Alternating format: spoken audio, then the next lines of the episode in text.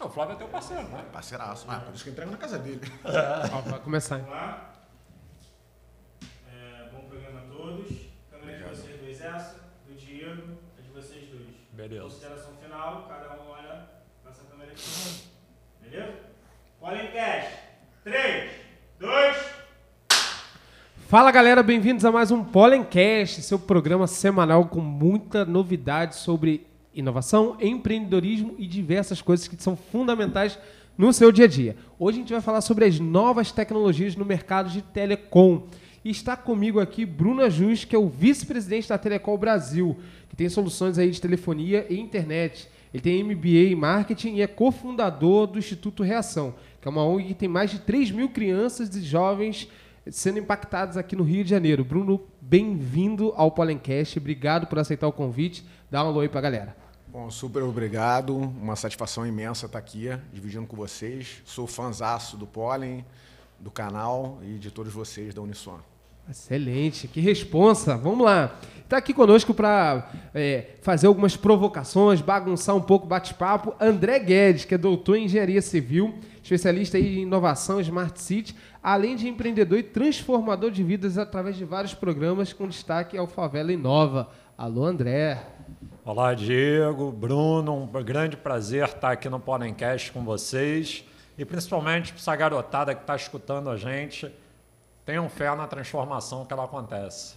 Eu vou começar assim fazendo algumas provocações porque mercado de tecnologia, inovação, tele, é, ele muda constantemente. A gente tem uma certeza que qualquer revista que a gente olha aí de 5, 10 anos atrás, você vai falar que tudo aquilo ali está obsoleto. E com toda certeza, tudo que a gente está usando agora, daqui a 5 anos também vai estar. Como você, a nível empresa, se adapta o tempo todo nessa constância total de é, novas ferramentas, só que tem infraestrutura, investimento, pay... como é essa loucura, Bruno?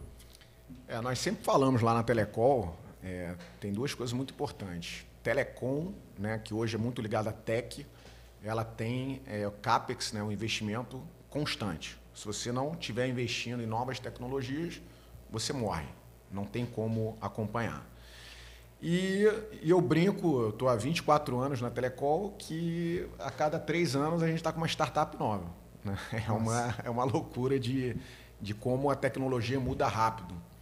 Para é, ilustrar um pouco, fazer uma provocação aqui, eu sei que o André vai fazer um monte de pergunta aqui para me deixar tenso. Montão, ele já veio com um bloquinho. Isso. É, nós começamos em 98 com um chamado callback que era você ligar para um número, deixava tocar um número, você desligava o telefone, ele ligava para você de volta, abria uma linha no exterior para você conseguir fazer uma ligação internacional a um preço satisfatório e não com os preços que nós pagávamos antigamente. É, logo depois veio o cartão pré-pago, que é aquele que você raspava atrás, para você tinha um código para fazer ligação, também em busca de melhores preços, preços mais atrativos.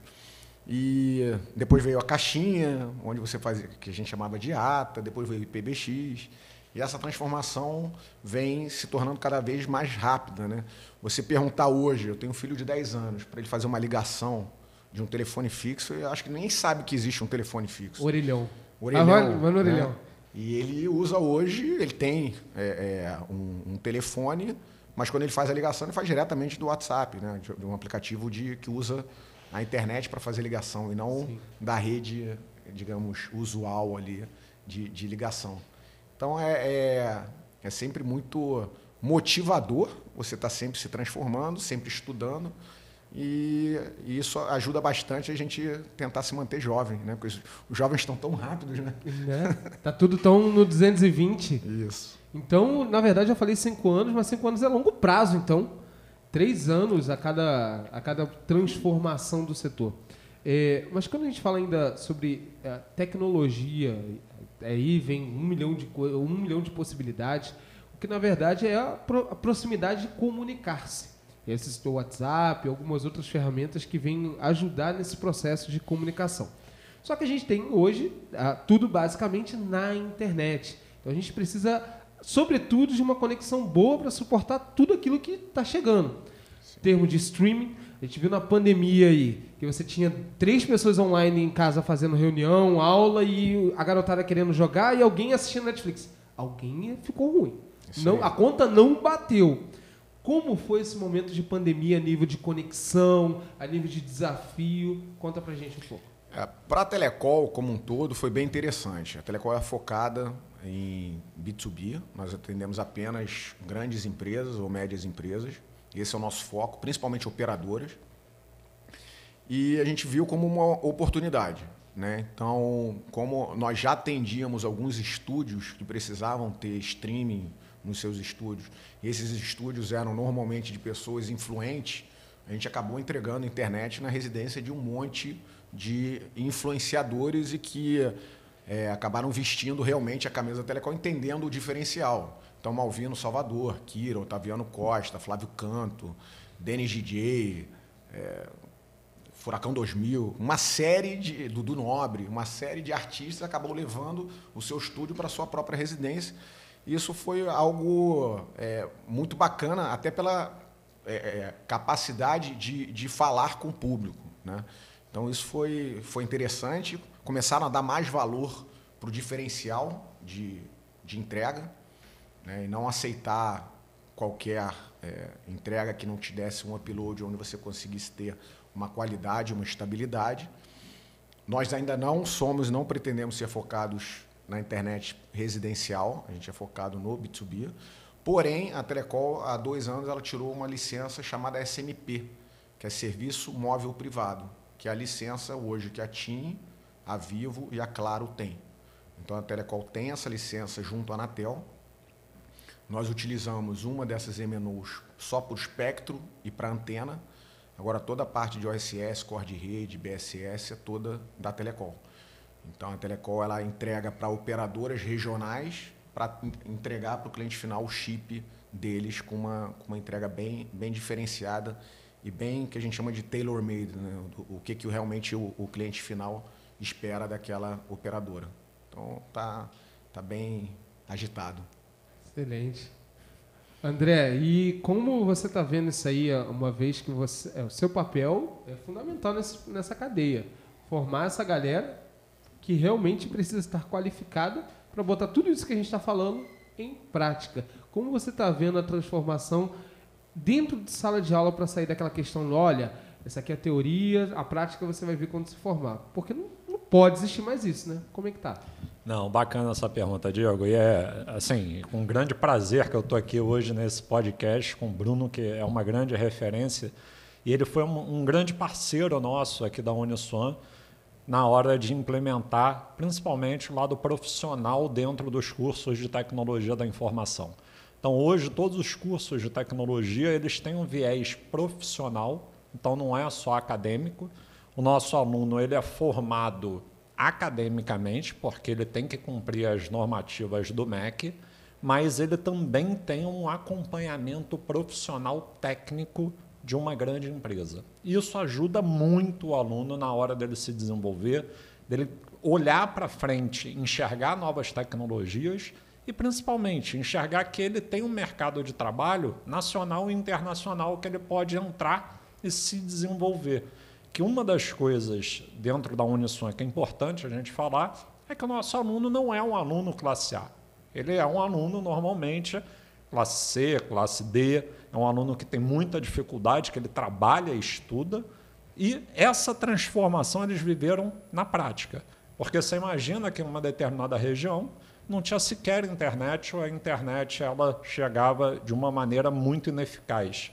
E de uma hora para outra todo mundo teve que estar acessando a internet. Então a Telecom ela tem um papel fundamental hoje dentro desse cenário.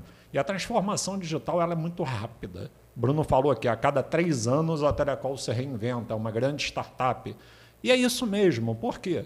Porque se não se reinventar, vai morrer. A área de telecomunicações muda muito rápido. Ainda mais que hoje a Telecom não é só telecomunicações, né? é soluções para telecomunicações. Então tem que ter toda a parte de programação, front-end, back-end, mobile. Então a Telecom hoje é de fato uma referência e é uma grande parceira da Uniswan nesse processo de transformação. E só um dado para a gente fechar. Depois que a Telecol veio como parceira desse projeto, nós já temos aí aproximadamente 300 alunos diretamente envolvidos nessa formação profissional com a Telecol. Isso é bom porque sai daquele aspecto do. Ó, o desafio que você vai ver hoje é um desafio que o professor tirou da cabeça dele. Não, nenhum demérito é isso. Mas talvez não seja de fato uma dor real e não seja o que o mercado de fato está esperando. Isso eu acho bacana. E, e, e, essa proximidade entre universidade e empresa, ela precisa se perpassar entre todos os cursos e não só nível Uniswan. Eu acredito que é o que o mercado está cada vez mais demandando para acabar com a falácia do olha, você sai da, da, da academia, mas não sai com nenhuma experiência. Tem que botar a mão na massa, isso não dá mais para ser um. Olha, tem que fazer depois, tem que ser no, no agora. Mas eu vou dar um passo atrás para falar sobre empreender. Eu já conheço um pouco a história aí da, da, da, sua luta, Bruno, em termos de, de empreender, mas não só a nível Brasil, você é um empreendedor é, internacional. Eu queria te fazer uma pergunta sobre quais são as facilidades que você acha de empreender no Brasil comparado a empreender fora do Brasil, que eu sei que você tem uns cases de números aí bacana para passar para a gente. Fala aí. Bom, as dificuldades ou as facilidades? eu acho que Se tem facilidade. É, eu acho que eu acho que o, o, eu acho que a maior facilidade do Brasil são os brasileiros. Tá? Os brasileiros eles têm, sem sombra de dúvida, é, um, um potencial que eu acho que é acima da média relativa ao mundial. Mesmo não indo diretamente a, ao ensino, que a gente está realmente melhorou muito nos últimos anos, mas na busca, o, o brasileiro ele é muito criativo. Então, isso ajuda muito na, na às vezes para o lado mal, às vezes para o lado bom. Mas, infelizmente tem, tem muito para o lado mal, o que faz com que o bom também corra atrás para ter as tecnologias que se proteja do mal. É, mas o Brasil tem essa peculiaridade. No, eu acho que uma grande dificuldade que a Telecol teve como um todo é, foi principalmente o cultural. Né? Eu, a gente teve, tem um, um, um, dos nossos colaboradores é ucraniano, teve que fugir agora da Ucrânia para estar tá morando em Portugal, onde nós temos escritório também, então está trabalhando com outros portugueses que trabalham para a Telecol.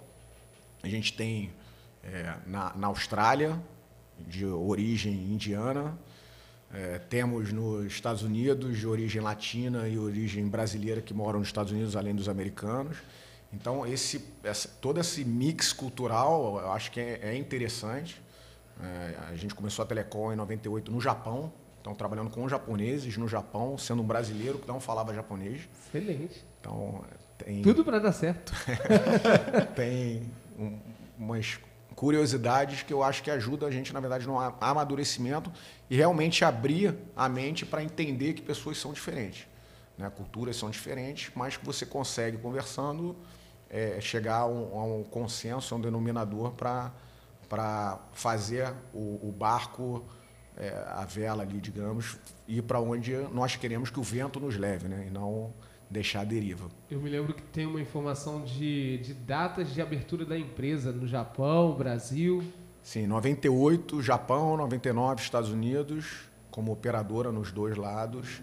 No Japão demorou duas semanas, nos Estados Unidos demorou 48 horas, no Brasil demorou dois anos e meio. Nossa! Abrimos em 2009 a operação, tiramos a licença e começamos a operar em 2012. Então, Nossa. então são as, as dificuldades. Né? É, parecido. Tudo dois, né? Tudo dois. Pra, o prazo é igualzinho, inclusive, né? Mas aí, Diego, eu queria, eu queria fazer uma provocação aqui, ó, de algo que eu estudei na, na semana passada, acho que o, que o André vai curtir. É, eu tive, fiz um, participei de um painel e eu trouxe umas informações sobre os Jetsons. Acho que muita gente nem conhece, mas pelo menos acho que todo mundo já ouviu falar dos Jetsons, né, aquele desenho. O desenho ele foi feito pelo Hanna-Barbera em 1962 e o objetivo do desenho, eles que desenham, eles que fizeram também os Flintstones em 1960, era na verdade desenhar algo que fosse para o futuro. E eu peguei na, na apresentação ali 10 é, é, invenções que eles fizeram em 1962, que era o telefone smartwatch, era o, o, a televisão que você fazia videochamada, esteira para correr, é, impressora 3D. Nossa. Quer dizer, coisas que demoraram aí 50, 60 anos para tornar realidade. E, e essa provocação que eu fiz foi para a gente falar um pouquinho sobre a inovação do 5G. Né? A gente teve aí nos últimos 25 anos o 1G, 2G, 3G, 4G, 5G, e o 5G está sendo muito falado. Até o. É, salvo engano, quem falou isso foi o, o, o Tosini, que é, que é CEO da, da Qualcomm, de equipamentos, de microchips, né? E ele falou o seguinte: ele falou, "É, Bruno, eu entendo o 5G vindo como três uns. A gente vai conseguir trafegar 1 giga, hoje a gente trafega em 100, quer dizer, 10 vezes mais. A gente vai conseguir ter um milhão de conexões é, em mil metros quadrados e a gente vai conseguir ter um milissegundo. Né? As pessoas às vezes não têm noção do que é um milissegundo. Um piscar nosso, se eu não me engano, é, é 10 milissegundos. Então, quer dizer, vai ser 10 vezes mais rápido do que um piscar de olhos. Então, isso para gaming, para inteligência artificial, para drone voador, para carro que sozinho, para é, é, cidade inteligente, isso é fundamental. Então, por isso que falam do 5G como essa grande transformação de realmente deixar o mundo conectado. Agora, quais tecnologias vêm aí? Esse é o grande desafio que a gente tem entre os universitários. De- de- deixa eu provocar aqui então, já que o Bruno tocou nessa questão do 5G, eu acho que é bacana, porque a Telecom ela está sempre antenada com o mercado, né? E aí isso é uma coisa muito legal, Bruno. Principalmente quando a gente fala de 5G, as pessoas às vezes acham que isso ainda está muito longe no Brasil. Eu, há pouco tempo, fui convidado para dar uma palestra no Sinditéria Brasil, justamente falando para CEOs eh, da TIM, da Oi, da Claro, estava o pessoal da Huawei e diversos outros grandes empresários. E a, a grande pergunta que eu deixei para eles, eles me fizeram uma provocação que foi levar é, como é que eles ganhavam dinheiro com o 5G. E aí eu devolvi a provocação dizendo o seguinte: como é que vocês viam a empresa de vocês há 10 anos atrás e vocês veem hoje? Porque o mundo mudou. Hoje a internet das coisas, ou seja, os aparelhos celulares, por exemplo, é um aparelho de internet das coisas. Você tem é, é, alarme, você tem e-mail, você tem WhatsApp, você tem uma série de ferramentas ali dentro embutidas. Isso passa por dentro da rede que vocês operam, que vocês entregam os dados, que vocês fazem isso para as empresas. Como é que você olha esse mercado daqui para frente, principalmente quando a gente fala, por exemplo, cidades inteligentes? Muita gente diz assim: ah, isso é uma utopia, isso não vai acontecer aqui no Brasil. Mas Japão isso acontece, Europa isso acontece, Estados Unidos isso acontece. Ah, todas as cidades vão virar inteligentes? Não, mas eu vou ter soluções inteligentes. E eu vejo que a Telecol está muito conectada a isso. Como é que você vê esse futuro da Telecol? Ué? Na hora H? Bruno respirou. Até, até prendi a respiração.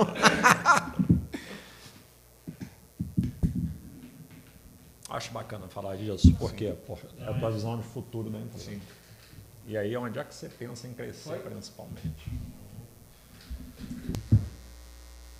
Até porque se tiver investidor, alguém que você queira, um mercado que você queira desenvolver, aí que tu já dá o gancho. Esse aqui? Foi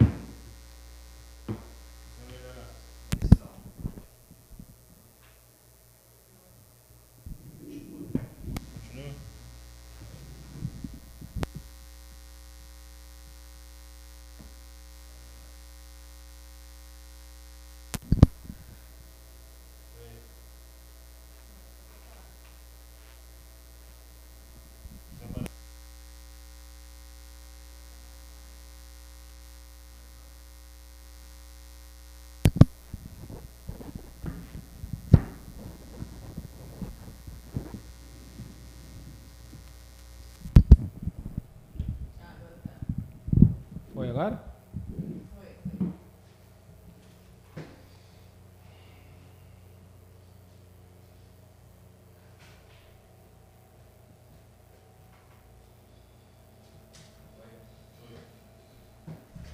Lembra da pergunta?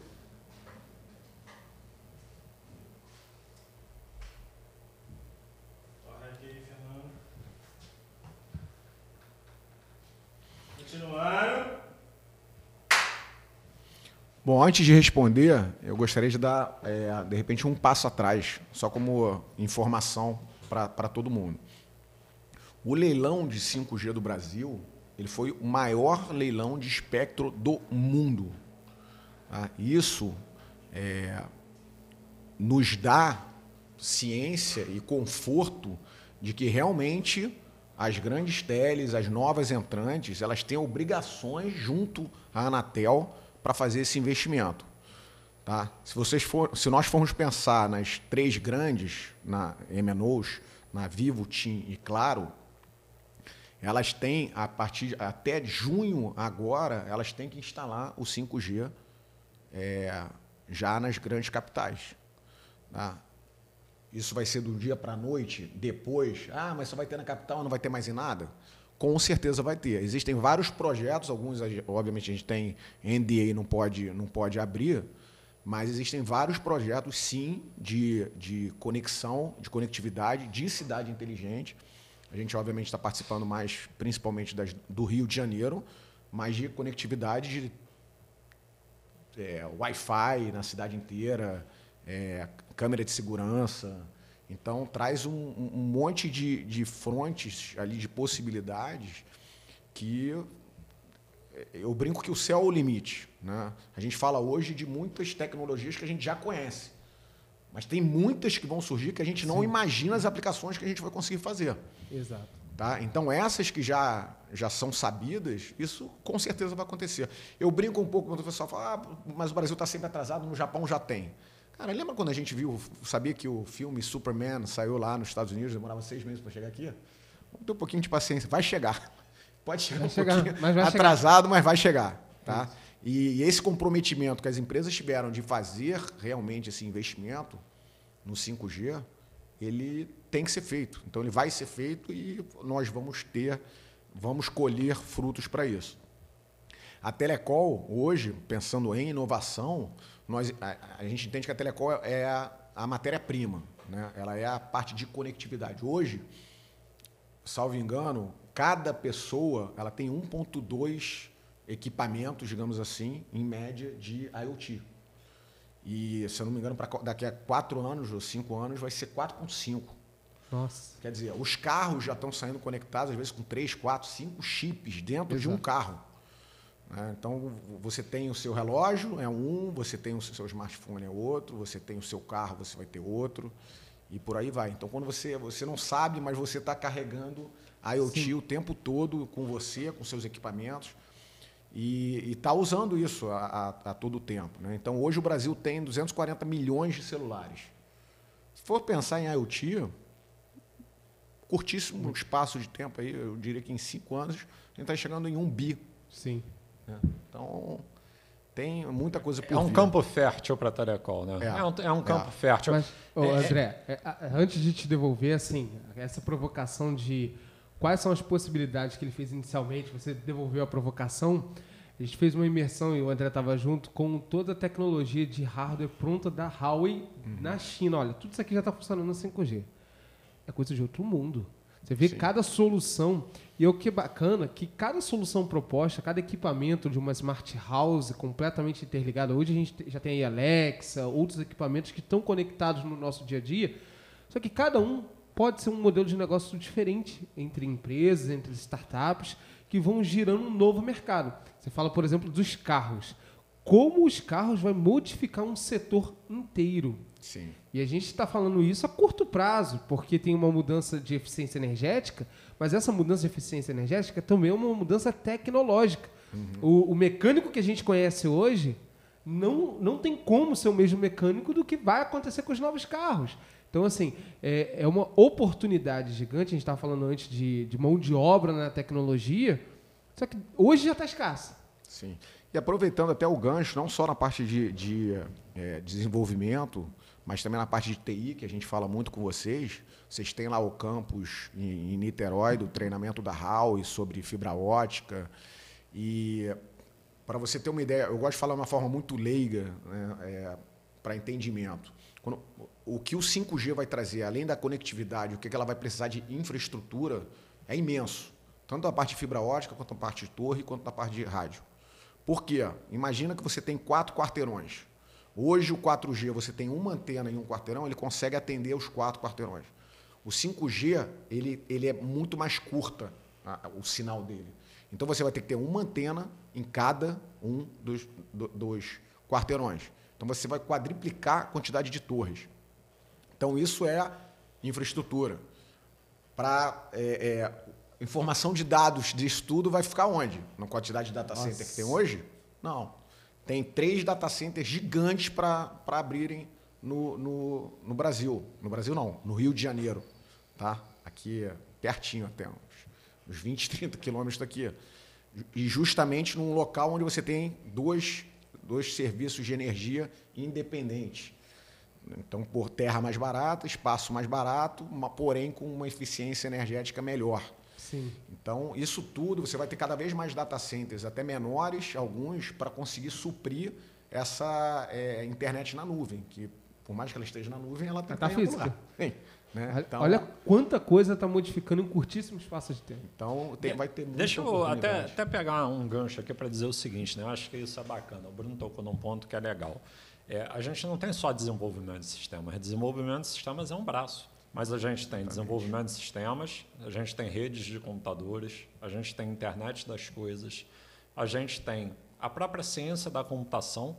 Então, existem ramos dentro da tecnologia super importantes e cada vez mais essa velocidade de processamento, a gente até vinha conversando ainda há pouco né, sobre é, como é que a computação quântica vai mudar a realidade das pessoas, mas as pessoas não têm ideia que essas mudanças elas são sempre projetadas. Né? A gente está sempre tentando fazer um exercício de futurologia, Isso. mas essa futurologia ela é real quando a gente implementa, e vocês conseguem entregar isso. Então, Sim. assim, quando a gente olha para o Rio de Janeiro, o Rio de Janeiro é um campo de oportunidades imenso, imenso, porque não é só a Zona Sul.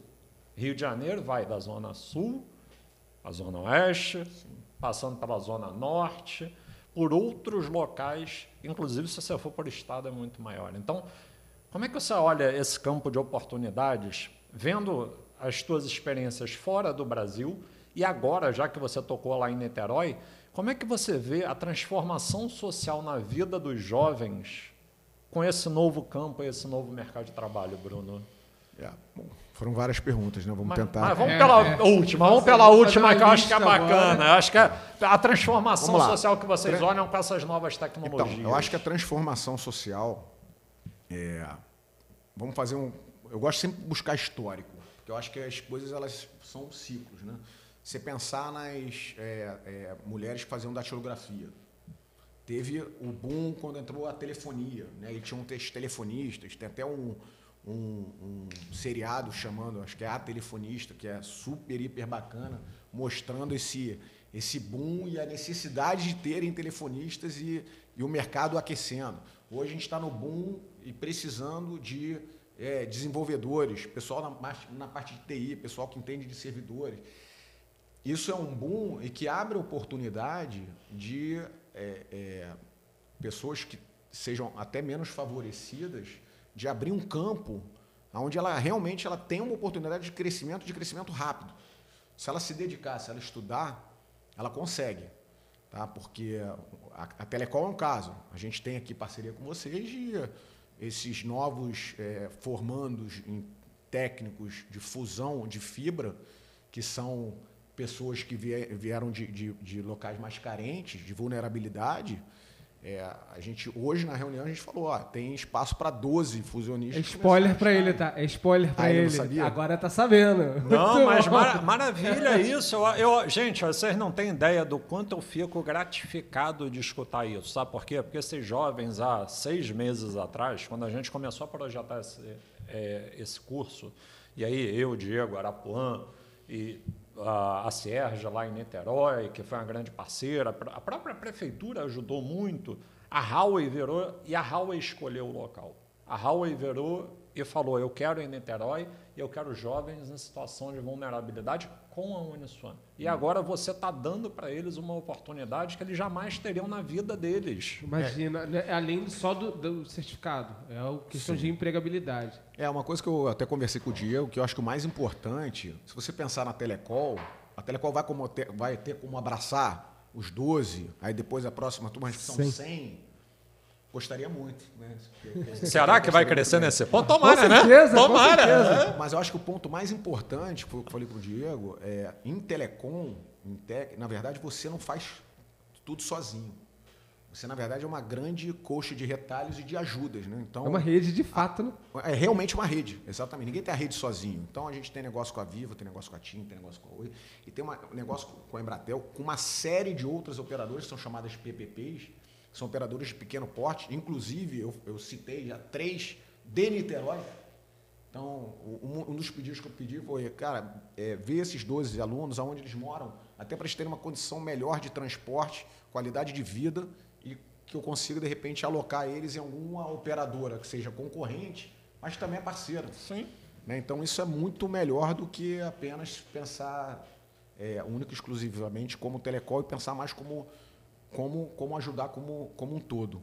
Mas aí eu acho que você, Bruno, você tem um papel que é fundamental. Você é fundador do Instituto Reação. Mais do que telefonia, telecom, inovação e TI, você pensa em pessoas.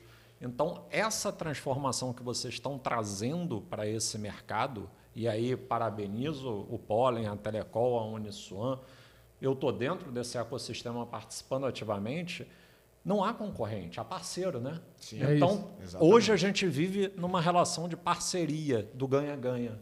Isso aí. Então, como é que você enxerga, via agora olhar de Instituto Reação, você poder transformar tantas vidas? É, eu vou fazer um adendo aqui que, inclusive, tá errado a, a mini bio, tá faltando uma parada. O quê? Conselheiro da Uniswan de Impacto Social. Ah, rapaz, aí, ó. O Bruno é nosso Verdade. conselheiro também. Ó, mas responde aí, do André. É, eu acho. Foi o que eu falei, na verdade, a, a vida, na verdade, é- são ciclos. Hoje, o Instituto Reação, eu já entendo, eu brinco sempre que é, é um filho grande. Ele já anda com as próprias pernas. Quantos Tá, desse projeto? tem. Então, com o CNPJ, é, Instituto Reação, tem 19 ou 18 anos. Nossa. Mas o projeto tem 21. Então, mais ou menos casa e. Ficou uns dois anos ali na. na De informalidade. informalidade. É, e, e a gente já fez várias coisas dentro do Reação, com, com o Grupo Trigo, por exemplo, de meu primeiro emprego, terem curso para trabalhar no Cone, terem curso para trabalhar na Domino's Pizza. E, Legal. então isso isso está se repetindo agora. Que bom que está ajudando a Uniswan, está ajudando a Telecom, está ajudando as outras operadoras que precisem de, de mão de obra, que é sempre importante. Né? A gente tem uma mão de obra qualificada, é sempre muito difícil. E, e é isso que a gente busca, até para ter o, o desenvolvimento pessoal e, e mudar a vida. Isso, isso é verdadeiramente muda vidas. Agora eu vou fazer uma provocação mais. Eu não, não sei se é futurologista, não, mas assim. é, a gente falou de computação quântica, então acho que mais que isso. É, mas está chegando uma brincadeira aí que se chama metaverso, onde vai exigir cada vez mais processamento. Inclusive, tem um aluno do André, que é o egresso nosso, na verdade, ele desenvolveu uma solução dele já no metaverso, ele mandou mensagem de madrugada. Diego, preciso só que você valide para mim a experiência. Calma, deixa eu só acordar que eu vou fazer isso. Como é que vocês estão vendo essa, essa migrando a quantidade nesse novo setor? Então, é, eu acho que um exemplo, você falou do- da, da, é, computação quântica. Computação quântica, eu recebi uma aula do Agostinho, que é o CIO, CTO da Scala Data Center. E é assim, você fica meio que de queixo caído, não dá muito para acompanhar. Eu não sou da parte técnica. O metaverso é outra coisa que eu preciso realmente aprender com os meus universitários dentro da Telecom. É algo que eu acho muito, desculpa o termo aqui, mas é muito doido, né? É, é difícil de acompanhar, tá? Mas com certeza vai mudar muita coisa nas formas como são vistas, colocadas e até investidas. né? Eu estava lendo bastante sobre, sobre NFT, Sim. é, blockchain. Isso aí tudo é, é, digamos que é uma avalanche de informações e que eu estou muito, muito longe de ser algum especialista nisso. Oh, Eu que- espero que quem esteja dentro da Telecom junto comigo sabe- saiba mais do que eu. Eu vi, inclusive, uma provocação assim, até pra gente ser. é, que hoje está. Isso é é uma tecnologia muito rápida. Blockchain já é um pouco mais tempo, mas é tudo muito novo. Então, você falando de três anos, às vezes são três semanas, três meses. E não só NFT, blockchain, o que está agora, daqui a pouco pode mudar também. Pode. Mas a, a mudança tecnológica que está vindo para dar mais informação ao usuário, a descentralizar o poder, eh, botar rede mais cada vez mais compartilhada, isso eu acredito que vai demandar muito de vocês aí, esforços no sentido não só de conexão, mas principalmente de infraestrutura, Sim. que é um- uma das coisas assim. A gente traz alguns, algumas pessoas que são especialistas, mas falam assim, ó, a ideia é muito boa. Mas se não tiver infra, nada disso vai acontecer. É isso. Hoje, hoje a Telecol, ela é, digamos, um dos big players, ou se não o, o big player de infraestrutura de fibra para interconexão de data center no Rio de Janeiro. Isso a gente é conhecido por é, todas as maiores OTTs, não vou citar nome de nenhuma para não esquecer, mas com todas elas a gente tem contrato ou de 15 anos ou de 20 anos para só provocar aqui, o que é OTT mesmo? Para quem não São- conhece? São eh, empresas que detêm o conteúdo. Vou dar alguns exemplos: o Facebook, Amazon.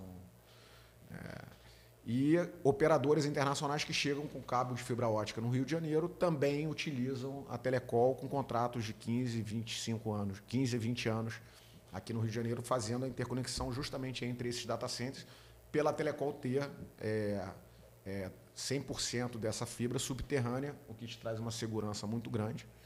E isso que eles, eles mais querem, né? Entregar a experiência para o cliente final com a segurança de uma, uma é, empresa que entregue a fibra com segurança para eles não terem nenhum tipo de.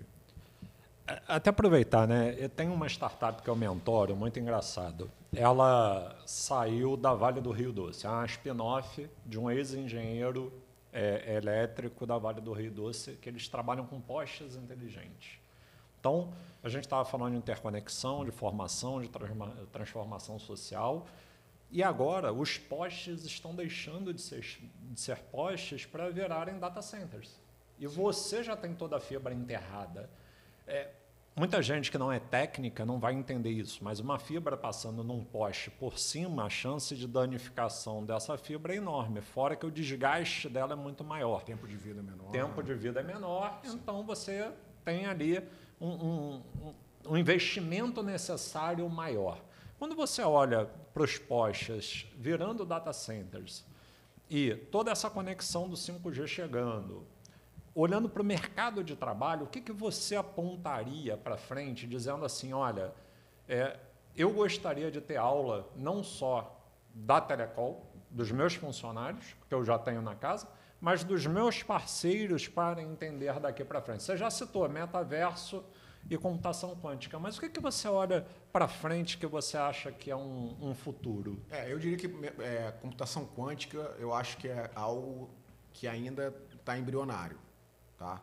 É, é algo que pode alguém já começar a estudar, mas que eu acredito, não eu, eu não sou nem um pouco especialista nisso, mas que eu ouvi de um especialista, que isso vai começar a maturar daqui a 5, 10 anos.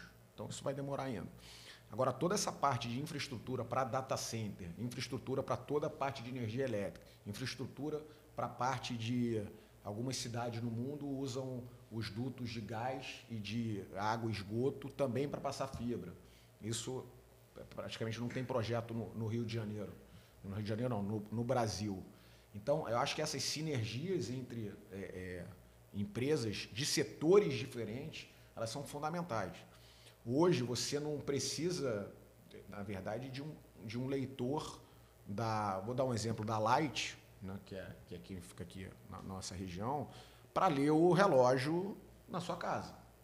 Você pode ter um chip ali de telemetria que vai ler automático É isso. você tem.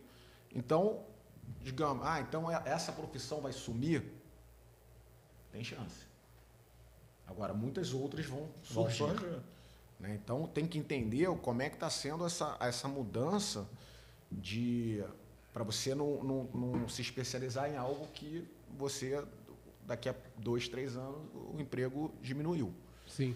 Tá? Então eu iria muito mais para essa parte de infraestrutura, de data center, de, de eh, tecnologia, fibra, que vai precisar de muito mais fibra rádio de frequência. Isso aí tem um, um caminho muito, muito grande, muito longo e com muitas possibilidades. Nossa, excelente. Muita coisa, hein? Fora bacana, desenvolvimento. né? Bacana. É, eu, eu fico feliz em escutar isso. Por quê? E agora eu vou explicar o porquê. Né? Eu falei aqui que a Telecol estava ajudando 300 alunos na área de TI. Na verdade, hoje a gente tem em torno de 900 alunos que vocês podem ajudar e eles são justamente da área de internet das coisas, redes e ciência da computação. Olha, o que você falou a gente não combinou Que ótimo. e você já pontuou ali. E o Diego, eu vou fazer uma provocação agora para ele. Ele adora, porque ele. ele adora. Agora eu vou devolver para o Diego. Diego, você que está responsável hoje pelo pólen, como é que você enxerga os movimentos de inovação e principalmente geração de novas soluções com startups para o mercado de tecnologia nos próximos anos? Então, eu vejo uma grande possibilidade. A gente vê fora do país acontecendo muitos programas de incubação de, muito focado em resolver um problema específico. Então, é como se o Bruno acabou de falar. Tem um problema que aqui no Brasil ninguém está olhando como passar os cabos por outro lugar, por exemplo, com os dutos de água, gás. Uh, por que não uma empresa do setor XYZ se junta para abrir um programa de incubação, para trazer startups, para apresentar projetos que estudem aquilo e façam a aplicação de forma viável e econômica em curtíssimo período de tempo? Eu vejo essa necessidade hoje no mercado de inovação, e eu citei esse, mas como outros, na área de saúde, na área de educação, onde haja um fomento não só, da, só somente da parte pública, mas também da parte pública, mas também de empresas dos setores, que por sua vez está no dia a dia, tem uma jornada ali de produto, enfim, que não é o core da empresa, e a gente super entende, mas que possa abrir programas de incubação para trazer startups de Israel para resolver problema aqui, trazer startups da Índia para resolver problemas aqui. Esse negócio de problemas locais, isso é, é real, o problema local, mas a solução é global. Então você pode pegar tecnologias que estejam disponíveis no mundo todo. Então penso muito nisso, mas eu queria também ouvir o Bruno, que eu sei que tua cabeça foi longe agora. É, eu, eu, eu sou um, um grande incentivador de novas startups, novas tecnologias, sou fanzaço de Israel. Israel realmente é, é um polo fantástico para que, que incentiva, inclusive, a inovação. Mas eu acho que a gente tem um, um, um gargalo aí muito é, difícil, que se chama nossa, não sei se governo, prefeitura, o que quer que seja. Vou contar de um projeto que eu fiquei sabendo de uma empresa para colocar é, sensores IoT dentro de bueiro pra, com cestas para dizer quando o bueiro está sujo e quando o bueiro está limpo. Porque pagam para a empresa lá, da, não sei se é Conlurb ou alguma outra privada, para limpar o bueiro, só que o cara abre todos os bueiros e ele cobra X por bueiro. Então, a partir do momento que você bota aquele equipamento, você só vai pagar é por, bueiro que produção, você né? abre. É, por produção. Né? Isso aí daria uma economia para o Estado. Enorme. né? Enorme. Enorme. E aí eu deixo a pergunta, foi para frente? Bota aqui nos comentários, galera. Por que Quero não ver foi? seus comentários aí. Por que não? Eu não tinha nada a ver com o projeto, eu achei o projeto interessante. Né? Agora, por que esse projeto não foi para frente? Ou seja, Qual foi a dificuldade que, que a Bruno, empresa mas, teve? mas aí. Era uma eu- empresa gringa. Vamos lá, vamos, vamos, vamos provocar mais um pouco então. É, você acha que o Brasil e o Rio de Janeiro, eu vou falar de Brasil como um todo, porque eu estou conectado em várias redes é, dentro do Brasil internacionais. Inclusive, a gente tem parceiros em Israel, Estados Unidos, a gente tem grandes parceiros, Portugal eh, também. E lá as coisas funcionam e aqui a gente tem mais dificuldade. Você colocou a tua empresa que levou dois anos para formalizar no Brasil. O Vale da Morte no Brasil ele é muito maior do que o Vale da Morte lá fora. Mas como é que as empresas privadas, cada vez mais, eu vejo esse movimento como um movimento cíclico. Elas não querem fazer P&D próprio. Elas preferem terceirizar porque não está no core business. Mas hoje o movimento de inovação de startups é um grande movimento de P&D que as empresas estão fazendo de maneira aberta, incluindo abrindo seus dados e parte dos seus contratos. É lógico que não pode abrir tudo por causa das cláusulas de confidencialidade, de não competição, mas isso é uma big oportunidade. Eu não sei se Diego, se você, qual é a visão de vocês de como a gente pode racionalizar esse processo no Brasil. Como é que a gente melhora esse ecossistema? É, é, inovação aberta no Brasil não é embrionário, não. É muito incipiente. Para mim é uma ideia, porque o que falta é uma mentalidade de alcance de objetivo comum. Por exemplo, meu objetivo é pintar essa parede de preto. Aí o seu objetivo também é pintar essa parede de preto. Eu lucro com isso, você também. Somos concorrentes. Mas e daí? O que, que a gente pode fazer para alcançar o objetivo em comum num curto espaço de tempo? Porque tem mercado para todo mundo. Isso é muito bonito no PowerPoint. Dá um 3D maravilhoso. Agora, fazer isso na ponta, a nível Brasil, é muito, na minha opinião, é muito incipiente, mas a nível Rio de Janeiro, o ecossistema, muitas das vezes, são ecossistemas, na qual eu estou fazendo a solução aqui, você está fazendo a mesma coisa aí. Se a gente só se juntasse para fazer, ia ter um resultado muito maior, ia ter muito mais pessoas sendo alcançadas. Então, minha opinião em cima disso, e em relação à questão da, dos empecilhos da burocracia estatal, que ele existe, a gente não pode tirar esse elefante branco da sala, é, é algo que há uma tendência, inclusive do ponto de vista tecnológico, de cair isso, uma vez que haja cada vez mais transparência para o usuário final, na qual o cidadão consiga ver cada vez mais informações, as redes sociais consigam monitorar, a gente tenha um legislativo que consiga fiscalizar com mais.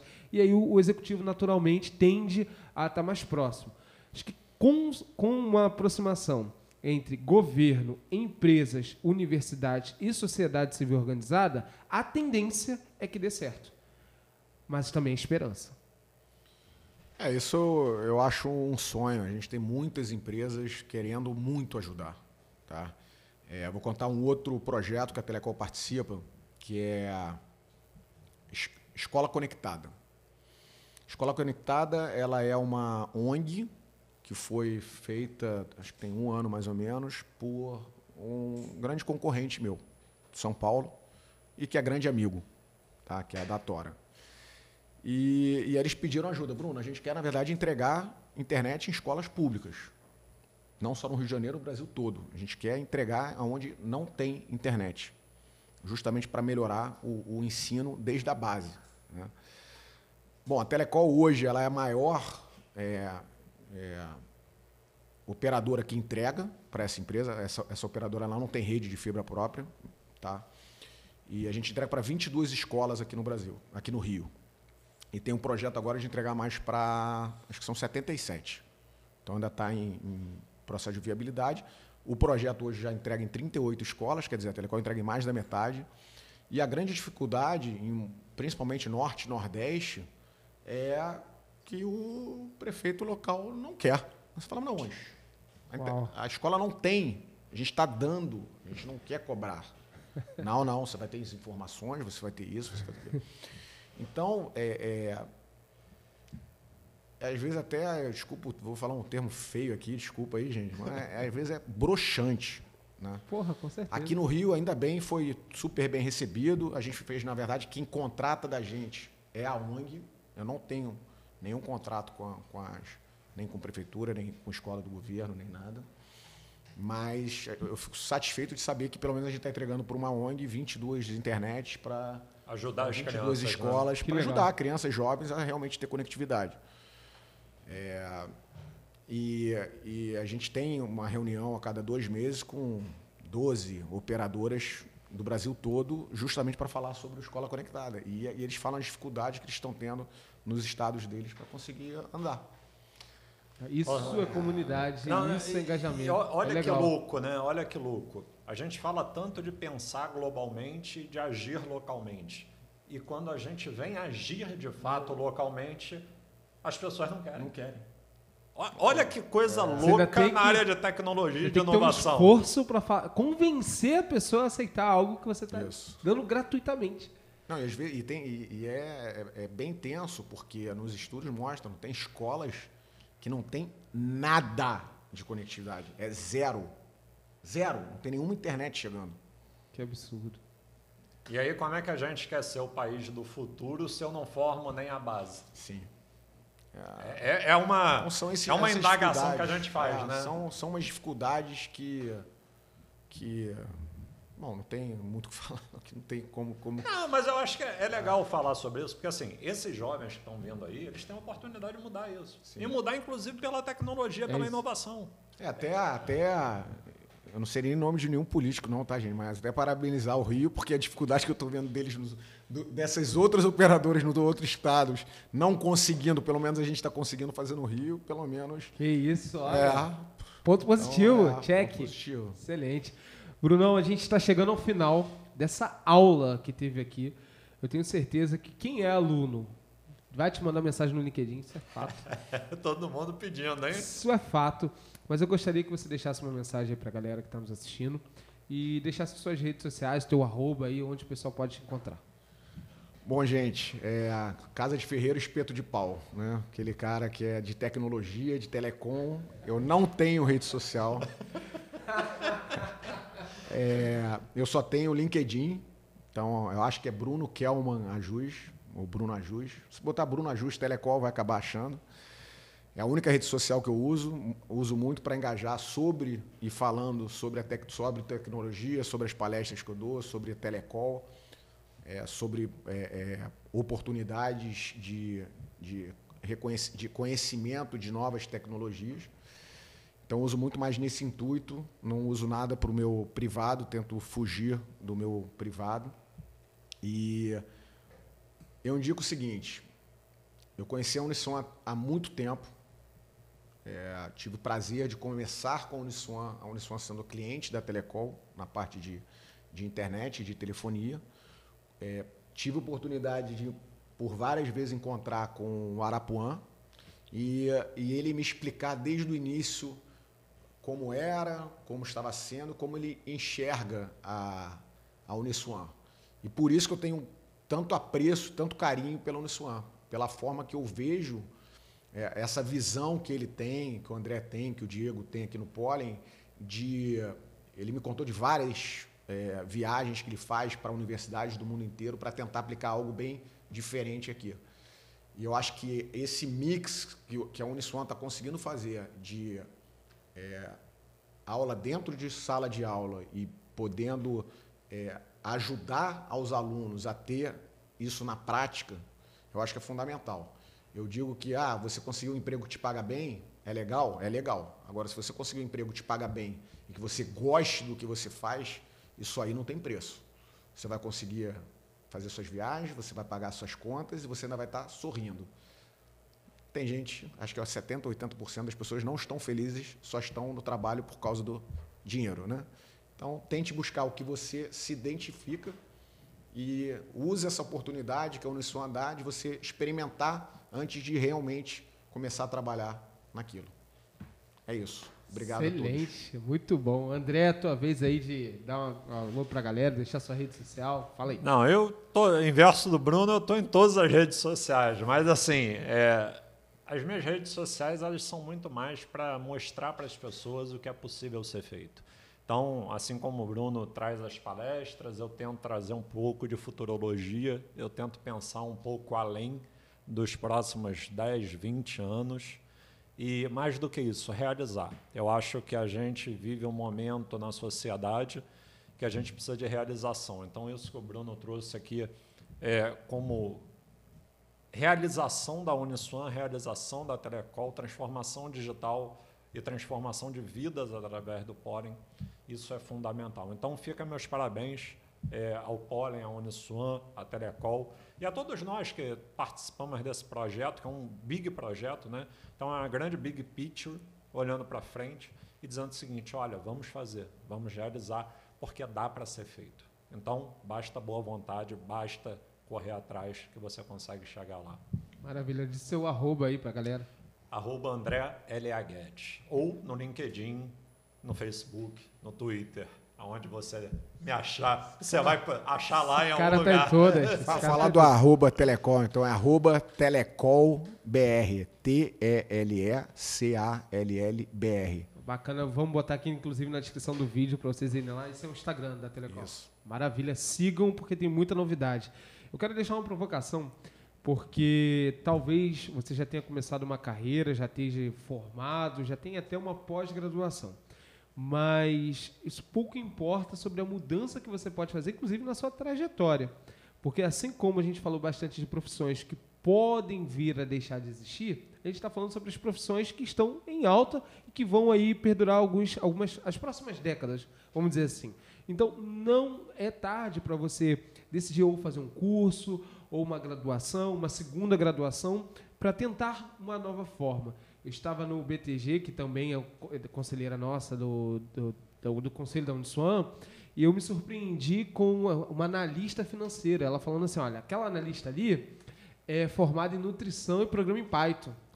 Aí eu, é, só não é analista financeira. Mas ela analisa financeiramente totalmente diferente de um analista que tivesse só aquela formação. E esse conhecimento que está disperso na sociedade, quando você tem pílulas e, e trilhas diferentes, só tem, ah, no meu ponto de vista, a te dar um, um upgrade no, na carreira, um upgrade no próprio currículo. Então, se deixe, se desafie a novos horizontes. Arroba eu sou o Diego Braga, meu Instagram, LinkedIn, todas as redes sociais. A gente faz um barulho intenso, faz muita, muitas novidades. Mas eu quero agradecer, Bruno, novamente. Sei que também a gente vai fazer milhões de outros projetos.